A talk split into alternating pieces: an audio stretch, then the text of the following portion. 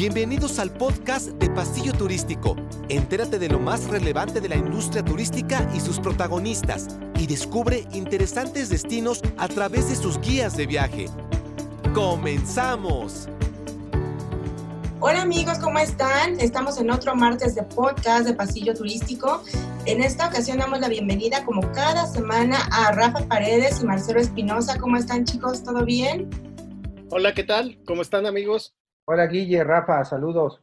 Oigan, y, en esta ocasión estamos de mantener largos porque nos acompaña la secretaria de Turismo de Yucatán, Michelle Friedman. Bienvenida, Michelle, ¿cómo estás? Muchas gracias, muy contenta de estar con ustedes en este espacio. Oye, pues felicidades antes que nada por la alianza de la mañana. Si nos hablas un poquito de ese logro, eh, cómo van a ir encaminados. Arrancamos, arrancamos los webinars con Yucatán que pretenden eh, capacitar a las agencias de viaje y eso la verdad a nosotros, a nuestro auditorio nos da mucho gusto. Háblanos un poco de, la alianza. Claro, Guille, yo creo que más que un logro es un compromiso, es una responsabilidad para los cinco estados que conforman la región Mundo Maya, una región que ya hace muchos años se venía trabajando y, de algún modo pues dejó de tener esa continuidad.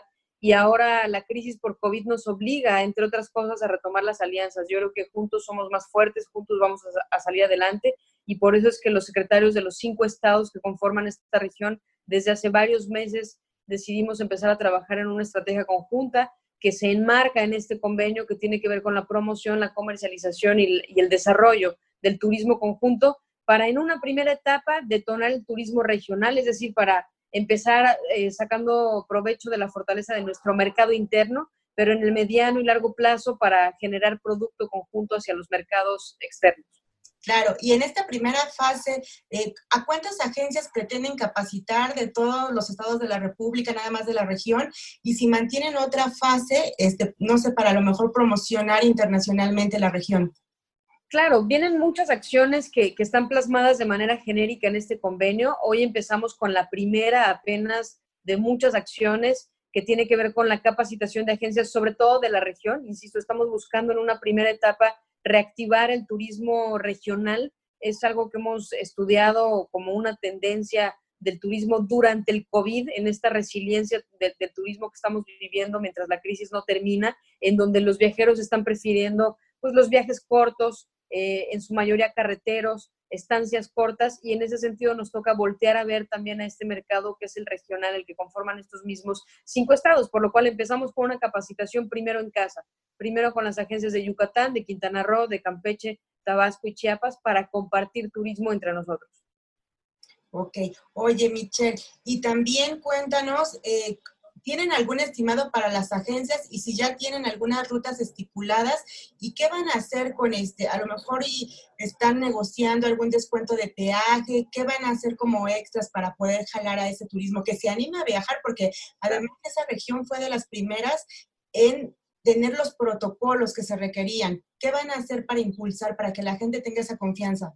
Claro, lo primero es dar a conocer nuestra oferta, es enseñarnos entre los estados que tenemos. El segundo paso, por supuesto, va a ser incentivar a las agencias a que empiecen este ejercicio de comercialización mutua, que empiecen a intercambiar entre oferta y demanda pues estos, estos paquetes. Y lo que nos toca como destinos en lo individual es prepararnos para el momento de la reactivación. ¿Cómo? Pues con programas de buenas prácticas sanitarias, que Yucatán ha sido muy competitivo en ello. Hemos sido uno de los primeros destinos en contar con un protocolo de buenas prácticas, el segundo en ser avalado por la WTTC, y además estamos homologados en, esos, en, ese certificado con nuestro vecino de Quintana Roo, por lo cual ese turismo regional entre Quintana Roo y Yucatán eh, se, se, permite trabajar con los mismos estándares de seguridad, pero también estamos trabajando con los establecimientos para que tengan políticas flexibles de, de cambio, cancelación, eh, digitalización de procesos, por mencionar algunas de las tendencias nuevas que hay. Pero sí, la alianza comprende y comprenderá muchas eh, otras acciones que se irán marcando conforme la, misma crisis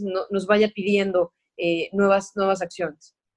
Michelle, una pregunta. En este momento que sabemos que estamos todavía, no llegamos al punto cero, al punto de, arranque, ¿cómo se encuentra el Estado? ¿Cómo se encuentra Yucatán en cuanto a conectividad, capacidad de hospedaje, restaurantes? ¿Cuál es el estatus que hay en este momento? Gracias, Rafa. Tocas un tema muy importante. Yo creo que todos los destinos, no solo en México, sino en el mundo, estamos en esta lucha en, en, encontrar el equilibrio entre el cuidado de la salud y el cuidado de la economía. Es un tema muy delicado ahora en COVID. Tiene razón, no ha llegado el punto cero y como dice la OMT, no sabemos cuándo llegue y cómo llegue. Y eso es lo que lo convierte en la crisis más grave que ha vivido nuestro sector. Sin embargo, nos hemos preparado para que en esta etapa en la que estamos, la etapa de reactivación, que es un proceso gradual, estemos listos como sector para hacerle frente con resiliencia a, los productos que se puedan abrir y de la manera en la que se puedan operar. En este momento, la conectividad aérea de Yucatán ha ido recuperándose gradualmente. Ya casi alcanzamos el 50% de la recuperación de nuestra conectividad inicial. Eso es una buena noticia. Estamos operando por decreto del Estado a un 25% en la hotelería y en los restaurantes. Y por el momento, la mayoría de los atractivos se encuentran cerrados, pero yo creo que en los próximos días estaremos eh, vislumbrando nuevas noticias para la operación, puesto que enfrentamos una nueva normalidad y no podemos cerrar para siempre el turismo. Tenemos que aprender a convivir con la crisis en este periodo, insisto, de resiliencia, que un día tendrá que terminar, pero mientras tanto tendremos que aprender a, sobrellevarlo con, con distintas prácticas. Secretaria, eh, yo quisiera preguntarle cómo eh, la alianza va a beneficiar a todos estos pequeños y microempresarios turísticos de la región. Bueno, son eh, una parte fundamental. Lo que buscamos con esta alianza es involucrar a, toda la cadena productiva de nuestros destinos. Para el caso de Yucatán, por ejemplo, una parte fundamental del plan de recuperación por COVID que diseñamos desde el mes de marzo ha tenido que ver con la supervivencia del sector, con llevarle apoyos, créditos, incentivos fiscales, eh, programas de economía emergente, a todos los prestadores de servicios, desde el más pequeño hasta el más grande, y cada uno con un programa adaptado. Por ejemplo, el, certificado de buenas prácticas sanitarias también es un traje a la medida, muy robusto. Los viajeros que lleguen a Yucatán podrán sentirse con la confianza de que tenemos un programa sumamente eh, riguroso en cuanto a las buenas prácticas sanitarias que se apega a los estándares nacionales e internacionales, pero que ha sido implementado en las empresas de acuerdo a su tamaño, de acuerdo a su experiencia en cuanto a prácticas de bioseguridad y así es como estamos buscando que se involucren en distintas acciones de la promoción y la comercialización del destino toda la proveeduría. Y en esa promoción, en esa comercialización, ¿cómo los están digitalizando? ¿Qué, tipo de acciones hacia el mercado eh, nacional están eh, por hacer? Bueno, hay un sinfín de acciones, pero mencionas la digitalización, que es algo de lo, más valioso que nos ha dejado esta crisis. Yo creo que nos ha venido a, acelerar o acentuar algunas prácticas eh, que, ya eran muy necesarias. Me parece la más importante la sostenibilidad, en lo que Yucatán ya venía trabajando, no en el COVID, sino desde mucho antes, pero la digitalización, las, nuevas políticas de cambio, cancelación, eh, la, bioseguridad que ya mencioné en muchas ocasiones, pero con respecto a la digitalización, eh, casualmente Yucatán en 2019 hizo una, importante labor en el tema de, reconformar su sitio web, por ejemplo. Hemos hecho un sitio web que pasó de tener solamente imágenes muy lindas a tener imágenes muy lindas, pero también en una página responsiva que permite a las agencias y a los turistas diseñar viajes y enlazar a la oferta con la demanda de manera directa para que realmente los beneficios lleguen a donde tienen que llegar. Claro. Y en cuanto al turismo, ¿cómo va? ¿Cómo, ¿Cómo están viendo ustedes la reacción del turista nacional? Y también si nos puedes hablar un poquito del segmento de, negocios y los cruceros que también se están reactivando. Claro, bueno, Yucatán es muy fuerte en, en, muchos segmentos. En realidad tenemos incluso, hemos hecho una clusterización de los segmentos porque tenemos mucho, tenemos cruceros, sol y playa, negocios, maíz, eh, romance, lujo, cultura, gastronomía, tenemos todos los segmentos, incluso el médico, y a cada uno hay que darle un tratamiento muy específico, incluso en la reactivación turística por COVID. Eh, ¿Cómo he visto la, respuesta? Yo creo que seguimos todavía teniendo una crisis que es más de oferta que de demanda. Yo creo que la gente sigue queriendo viajar afortunadamente. Se, ve en, en las reservas, se ve en las búsquedas, sigue siendo Yucatán uno de los principales destinos en estos motores de búsqueda sin embargo, lo que pronosticamos desde el inicio de la crisis, hay que ver qué tanto empate ese deseo de viajar con la posibilidad de viajar en cuanto a temas económicos, eh, sanitarios e, e incluso de, conectividad y de infraestructura. Afortunadamente, insisto, Yucatán está recuperando su conectividad y eso es algo muy bueno. Y yo creo que cuando estemos listos para que, sin descuidar la parte sanitaria, podamos abrir toda nuestra oferta, la gente va a llegar. Y hay que estar listos para cuando llegue esa, e, esa gente. Creo que como lo pronosticó la WTTC, los gobiernos que hagan bien la parte sanitaria serán premiados por los viajeros que van a elegir esos lugares. Yo creo que Yucatán ha logrado una muy buena imagen hacia afuera en cuanto no solo a la seguridad, ya somos un destino muy seguro, sino también en cuanto a la bioseguridad. Y, creo que esa, ese, ese trabajo y esa paciencia será, será pues premiada por, los visitantes, sin dejar de subrayar que ha sido un tiempo, una temporada sumamente complicada para todos los segmentos. Estamos esperando que lleguen los cruceros, mes con mes, pues vuelven a, replantear sus fechas. En el tema de negocios, está, estamos recibiendo un importante turismo de negocios. En el tema de reuniones y otros eh, segmentos más grupales, estamos preparándonos para que, sin ser segmentos individuales, puedan de algún modo llevarse a cabo dentro de la nueva normalidad con ciertas restricciones. Estamos recibiendo visitas de inspección, etcétera. Allí yo quisiera eh, enfocar un poco porque bien eh, sabemos que el tema de reuniones es el tema punta de lanza para iniciar el arrastre del turismo, turismo de negocios y luego viene el turismo familiar. ¿Cómo ves la reactivación del turismo de convenciones? Hay eh, hace unos días en un evento de, de, de, decían que hasta el 2022 se espera que, que esté esta reactivación. ¿Tú cómo lo sientes? ¿Se quedaron con con el, la fiesta de, abrir su centro de convenciones tan, tan grande y tan bonito. ¿Cómo estás previendo tú esta reactivación en ese sector?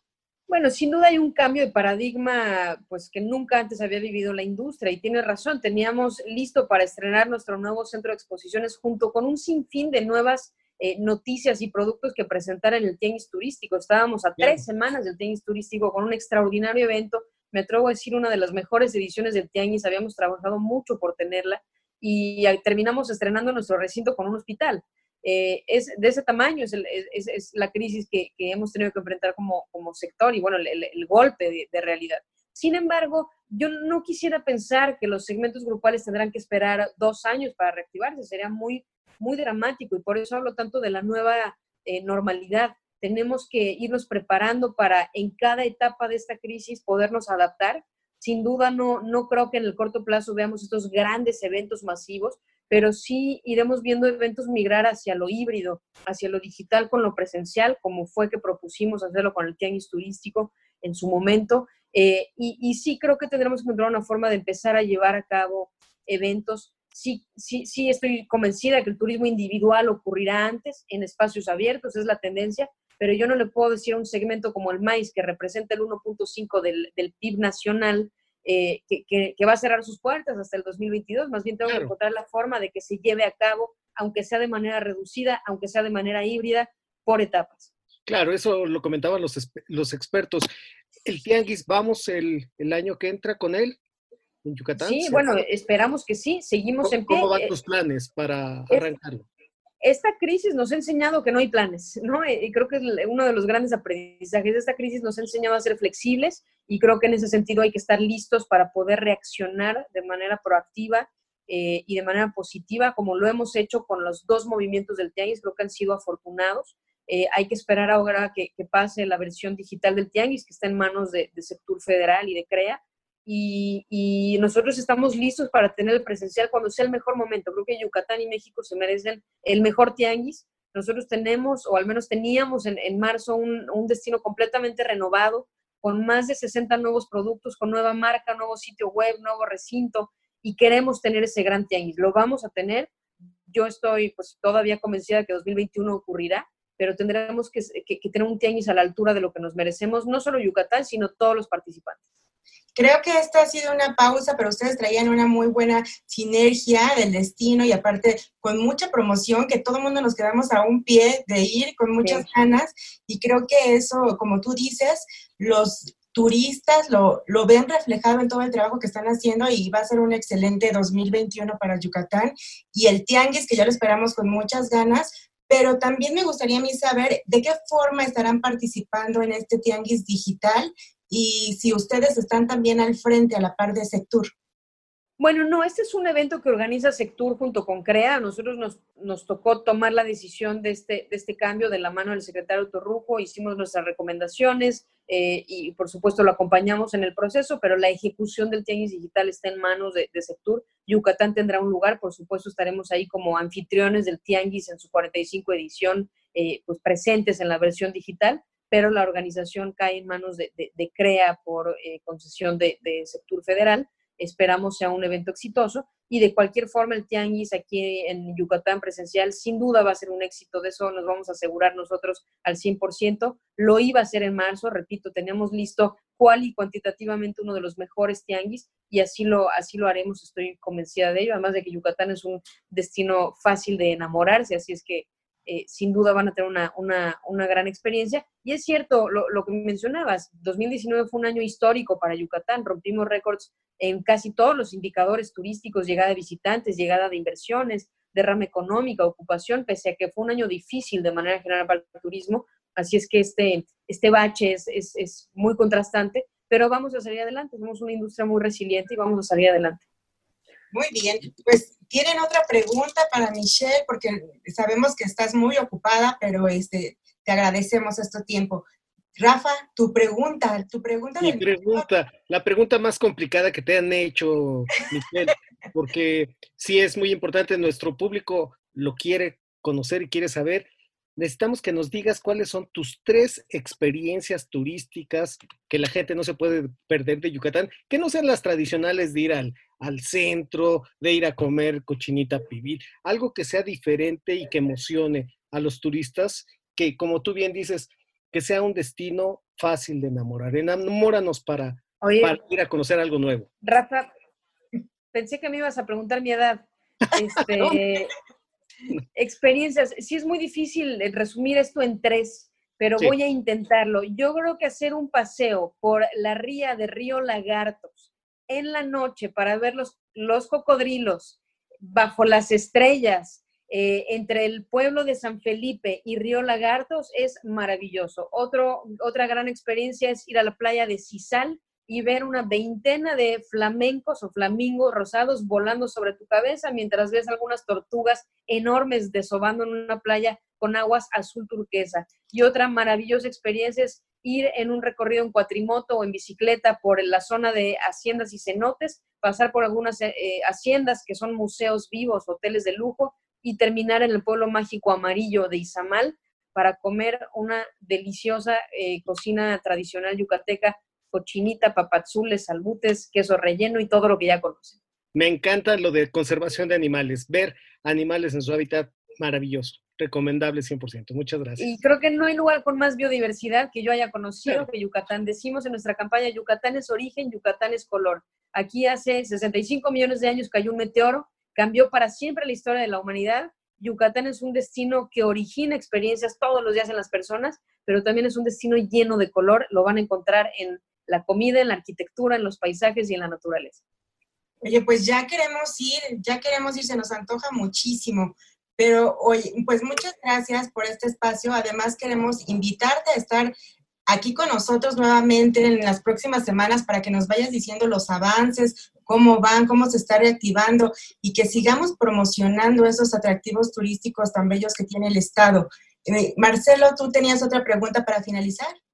No, agradecerle, decirle que pues si nos regala más tiempo conforme se vaya eh, moviendo lo, la parte de, la, de esta alianza, nos encantaría poder eh, estar allá, hacer un, un, podcast desde, desde allá del Estado, en el Estado, sería maravilloso y pues realmente muchas gracias, secretaria, por esta oportunidad y de decirle a nuestro público lo que están haciendo en esta, en esta alianza.